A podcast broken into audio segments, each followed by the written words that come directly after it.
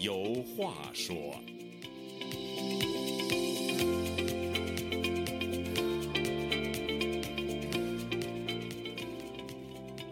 听众朋友，大家好，欢迎您再次来到《周家有话说》这个栏目，我是主持人家园。在刚刚过去的这个星期里呢，有两件事分别吸引了全世界和全中国的目光。一个是九月十九号星期一，英国女王伊丽莎白二世的葬礼在伦敦隆重举行，全世界许多国家的首脑都应邀出席了葬礼。由于俄罗斯入侵乌克兰，普京没有获得邀请。中国则派出国家副主席王岐山出席了葬礼。英国女王伊丽莎白二世的葬礼呢，可以说是世纪葬礼。据英国媒体报道呢。上一次如此规模的国葬呢，是一九六五年英国为前首相丘吉尔举行的。而另一件引人关注的事，至少是引发海内外华人关注的事呢，就是九月十八号晚间发生在贵阳三利高速路上的重大交通事故。一辆运载四十七名被隔离人员的大巴车，在夜间行驶过程中呢，发生侧翻，当场造成二十七人死亡，二十人受伤。虽然中国的公路上呢常常发生恶性交通事故，但这次的事故格外引人关注。主要原因就是这次的事故完全是可以避免的。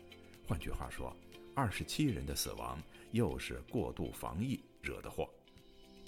在这次的“周家有话说”栏目里啊，我和周孝正教授就来聊聊英国女王为什么如此受到世人爱戴。以及发生了贵州夺命大巴事故后，中国的过度防疫为什么还在持续？周教授，咱们先聊聊英国女王伊丽莎白二世吧。您认为这位老祖母式的人物为什么如此受到世人的尊敬和爱戴呢？这就是近代人类文明的一个象征。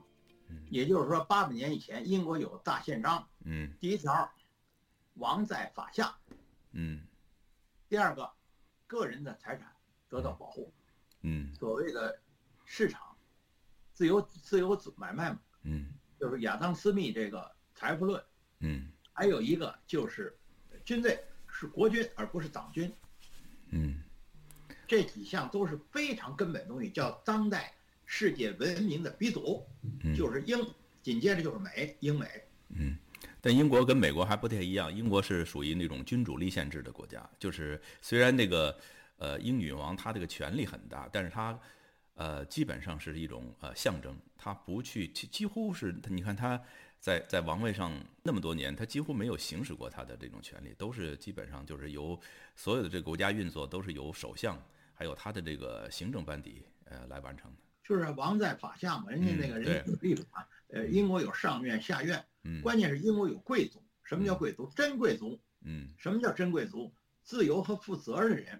简单说，平常可以少流汗，但是关键时候必须得流血。嗯，也就是说，对于这个文国家，对于这个民族负责任那拨人，我们叫真贵族。我们不是说假贵族，假贵族是平常不干活，关键时候也不流血，光欺负人。嗯，有危险的先跑，先跑。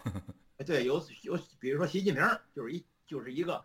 呃，在到英国去参加人家那女王的葬礼，还戴着口罩。这不是他，这是王王王岐山，不是习近平。王岐山对，王岐山是副主席啊。对对对。他到那个哈萨克斯坦，他不也戴了口罩？对对，他去哈萨克。斯坦，平常也不流汗，关键时候也不流血，而且是怕死，贪生怕死。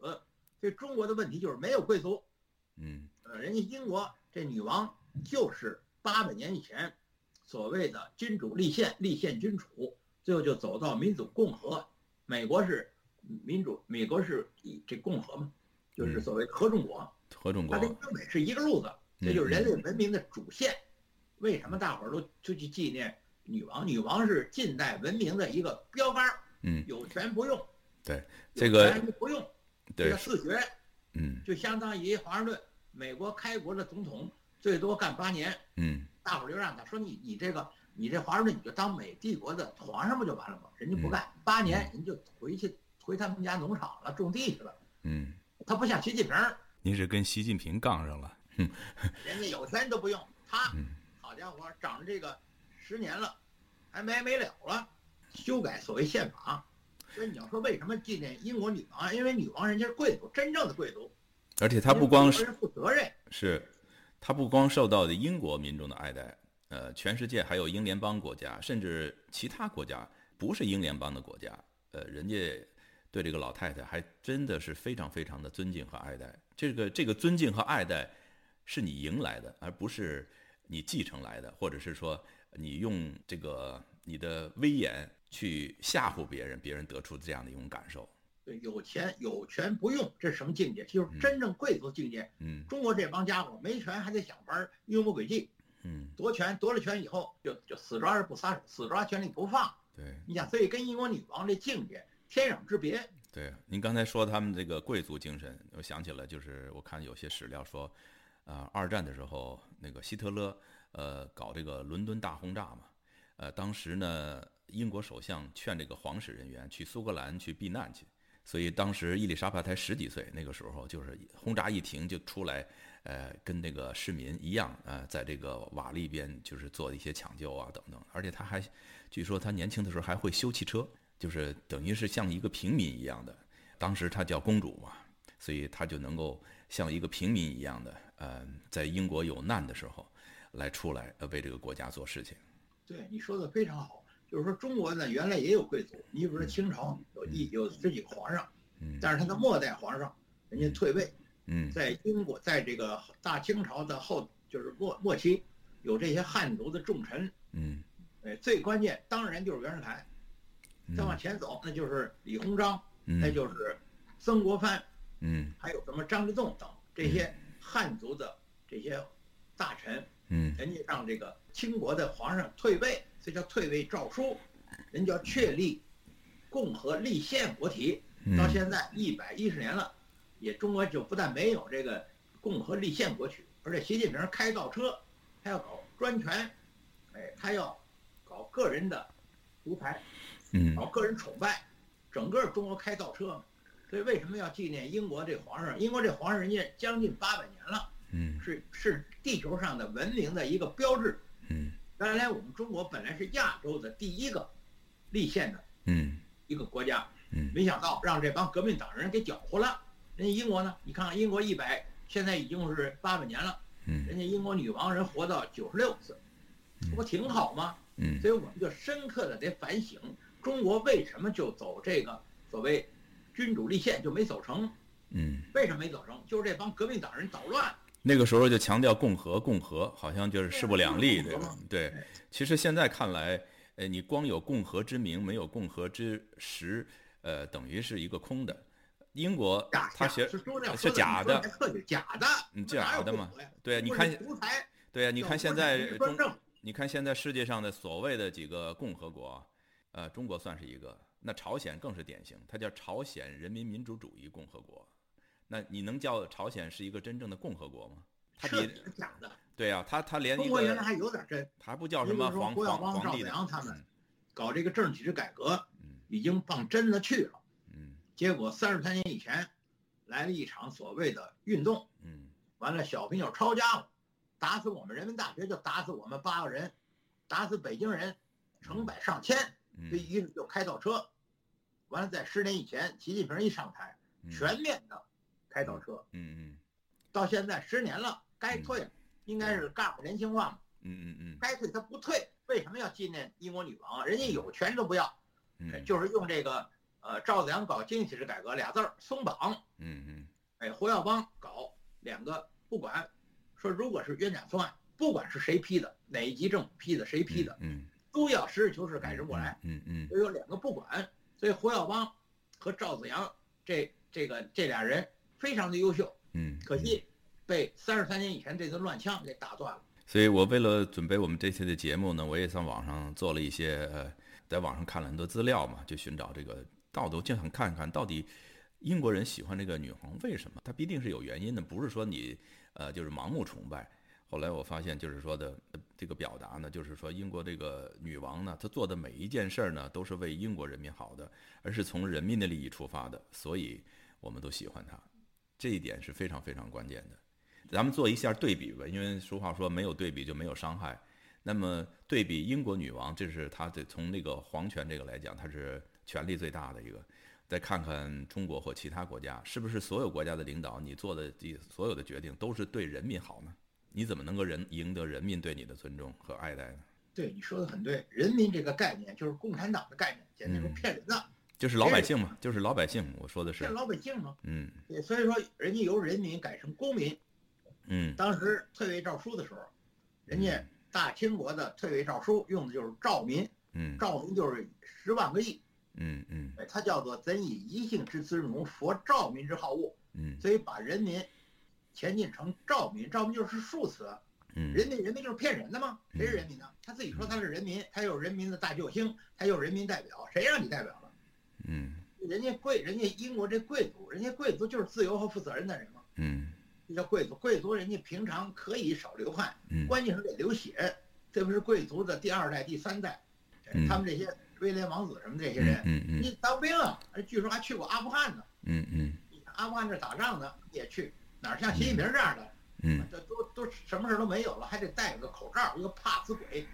嗯，这你刚才这些有些有些灾害，人家温家宝和胡锦涛都去，比如说汶川地震，你看习近平他去过吗？嗯有了灾，他躲得远远的，嗯怕死鬼。所以中国的问题就在于没有贵族，嗯有的贵族都是假贵族。嗯中国得得有一个真贵族。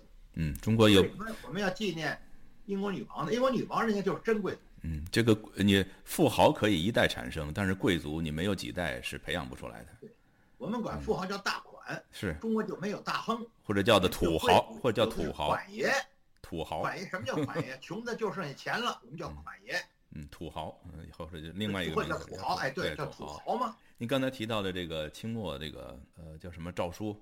退位诏书，呃退位哎，清朝退位退位诏书，呃，那我想到了这个当时这个英国当时呃叫维多利亚女皇时代。其实维多利亚女皇时代呢，跟那个慈禧太后呃这个统治清朝统治中国的时候，呃，从这个时间段上差不多，但是呢，呃，因为这个两个人都是女人，他们实行的这些政策不一样，最后让一百多年以后这两个国家的这个国运呢是完全不一样了。我在网上看到的有两个小故事挺有意思的，一个就是，呃，维多利亚女皇在在这个执政的时候呢，有一次好像有一个年轻人也是试图暗杀她，结果呢没杀成，但是这个行刺的这个人呢被抓住了，抓住了以后呢。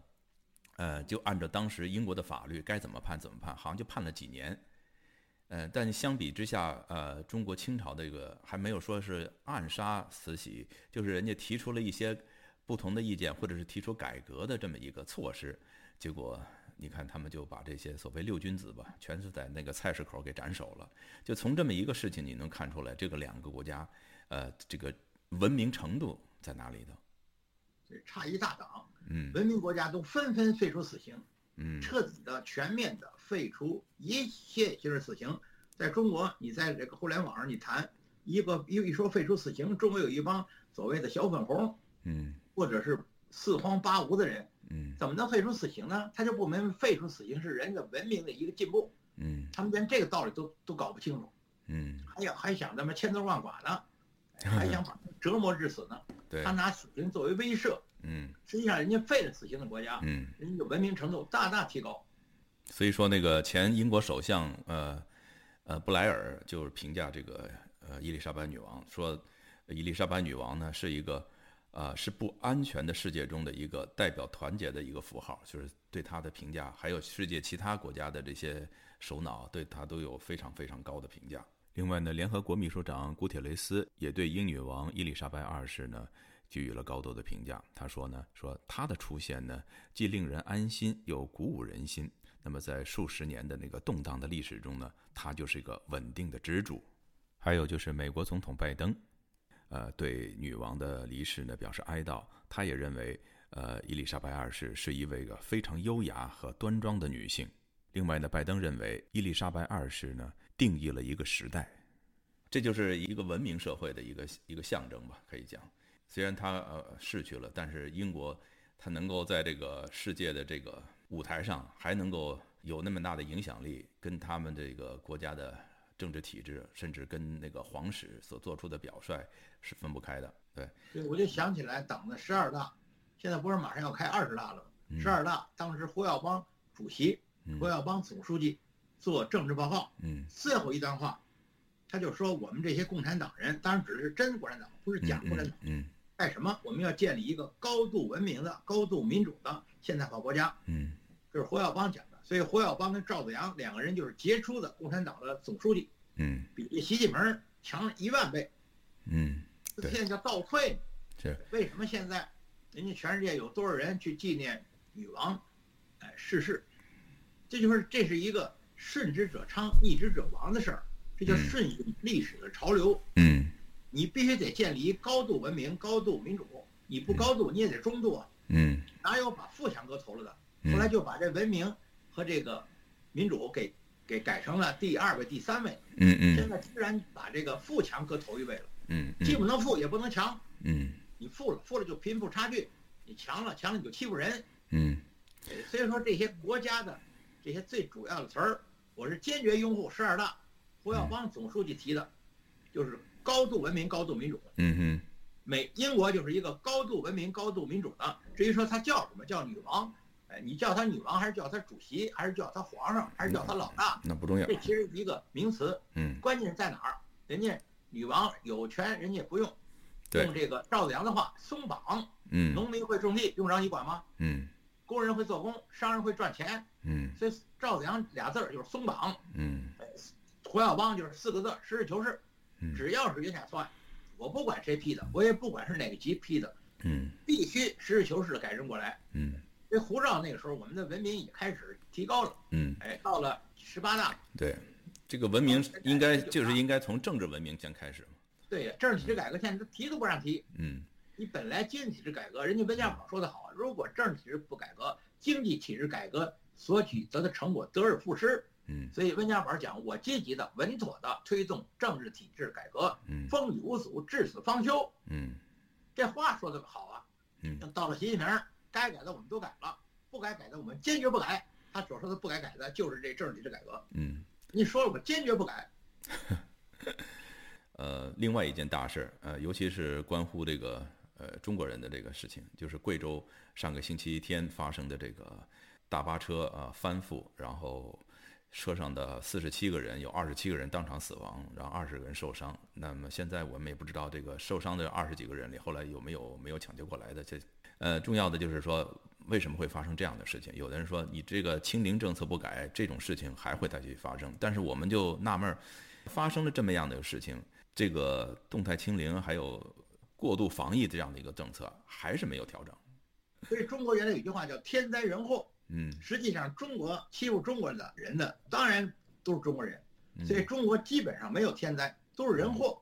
你像这个这次大巴翻车嗯死了二十多人，嗯不就是人祸吗？对胡锡进往这个引引导方向说，这是个不要不要过多的联想啊，这就是一般的交通事故，怎么可能呢？一般的交通事故你也得说啊，你比如说，呃，这个汶川地震，你比如说唐山大地震，一共死了二十四万。嗯其实那种大地震最多最多死几万，他怎么能他怎么就死了二十四万呢？嗯为什么权力过度的集中？哎，毛泽东当时已经丧失了执政的能力，嗯，眼睛也花了，也看不见，耳朵也聋了，对，说不出话来了，嗯死抓权力不放。嗯所以当时组织化程度最高的就是军队，嗯嗯，唐山三天以后才到。对，唐山还跟汶川不一样，汶川是山区，唐山就是河北省的一个大平原。嗯他为什么多死了二十万？他死了二十四万，那二十万当然就是人祸。这次大巴翻车，百分之百就是人祸呀。嗯，呃，所以你看，呃，中国这个一半年来采取的这种所谓呃清零政策，呃，哪个地方执行的越残酷，哪个地方的这个人道灾难就会越多。就是人祸嘛，就是天灾人祸。我在中国要说句绝的话，中国就没有天灾，嗯主要就是人祸。现在我们这清零和这个所谓的新冠状，嗯那就是习近平的祸。所以人家世界卫生组织命名新型的病毒，嗯按照古希腊字母阿尔法、伽马、贝塔。嗯到了这个武汉这病毒，按照发音嗯，就是习这个发音。那是世界卫生组织为了拍习近平的马屁，他就把这个命名的顺序给改了。他为了避免这习，实际上就是习病毒。所以有人说这个呃这个新冠状什么时候结束？习近平一死就结束，跟毛泽东一样，毛泽东一死，文化大革命十年动乱，十年后就结束，就这么简单嘛。嗯哎，毛泽东一死不到一个月，嗯华国锋、叶剑英、汪东兴他们就把嗯四人帮啊，还有毛泽东那接班人叫毛远新就给抓起来了，是抓起之后呢，立马十年动乱就结束，哎，老百姓就开始吃饱了饭，年轻人开始有学上了。嗯所以我们有一个校友，嗯哎，就说一句话嘛，说毛泽东一辈子干了一件事儿，什么一事儿啊？就他死了，嗯，哎，他一死了，我们老百姓过好日子了，是那个不对，而且年轻人开始上学了。对，现在一样，说习近平要是下台或者他死了，这个所谓的这个折腾大伙儿的这个新冠状就结束，嗯所以这根本就不是什么病毒的事儿，这就是人祸的事儿，嗯所以它叫过度的反应，嗯，我们叫次生灾害。嗯你像这次大巴翻车，这不就次生灾害吗？嗯你说车祸年年有，嗯，但这次他是为了转移，哎，这些什么事儿没有，给人家好像移动移动上大巴转移，对一栋楼里的好像有司机嗯还得戴着手口罩，还戴着防护服，穿着防护服这根本就不是车祸，这完全就是人祸。是谁的祸？当然是习近平的祸。他不死，他这清零就结束不了。所以现在我们就盼着呢，什么呀？盼着喝咱们那个千杯万盏也不醉的嗯美酒，美酒飘香啊，歌声飞，嗯朋友啊一块儿干一杯，嗯嗯对快了。嗯今年已经是九月底了，九月底了，就这十月惊喜，对中国的历史就是官变跟民变两个变。嗯中国历史三百多个皇帝，一共是两千多年，嗯有一半我们叫民变。嗯包括农民起义、陈胜吴广，哎，嗯包括明朝朱元璋的起义，我们叫民变，嗯。还有就是官变，嗯。官变就包括粉碎四人帮，这叫官变，嗯。还有就是外族入侵嗯，所以我们有一个朋友给总结的非常的棒，嗯。百分之四十是民变，百分之四十是官变，还有百分之二十外族入侵。嗯。你比如说蒙古，他就入侵了，这也不能叫中原的民变或者叫官变，就外族入侵。嗯。他讲的非常好，一个官变，一个民变。不过从现在看呢，既没有官变、民变和外族入侵的这个迹象，所以至少表面上看，那个习近平的政权还是比较稳定的。嗯那习近平就是一可怜虫，小学还差一个月没毕业，嗯后来就被轰到农村去了，嗯中断了学业。嗯完了，他爸爸，哎，就这么哎，这个这个，当时康生有一句话，利用小说反党，哎，结果毛泽东引了康生这句话，结果嗯习近平的父亲习仲勋，嗯哎，就是受株连了。嗯嗯，哎，习近平很小，小学还差一个月没毕业，就给轰农村去了。是所以我就说，习近平就是一可怜虫。嗯你想，从小没有受过良好的教育，嗯而且也不跟他爸他妈在一块儿，人格缺陷、心理残疾，嗯到后来又当上头了，当上头还不下来呢。嗯哎呀，人家本来干部路线就是年轻化，嗯嗯你这当国家主席最多是十年，居然在一八年修改宪法，我就想大概下个月十月开完了七中全会，嗯。紧接着开完了十二二十大，习近平不管是退还是被干掉，这样的话，我们这个所谓的新冠状就结束，嗯。哎，中国就进一步宣布改革开放，是进一步宣布跟美国是战略伙伴。哎，这个这，习近平刚上台的时候讲的也不错，嗯。他说我们中国人有一千条理由跟美国搞好关系，没有一条搞坏，嗯。还不到十年呢，一条都没了。嗯，可如果他一下下台，我们跟中美又开始嗯战略合作伙伴，嗯，这个这步棋就算走活了，嗯。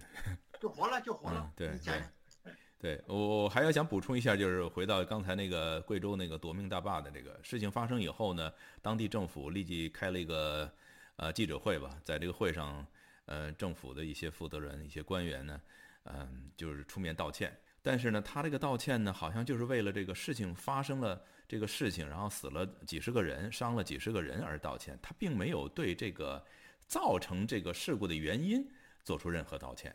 我觉得对你说的特别对，造成事故原因就是习近平搞个人崇拜，嗯。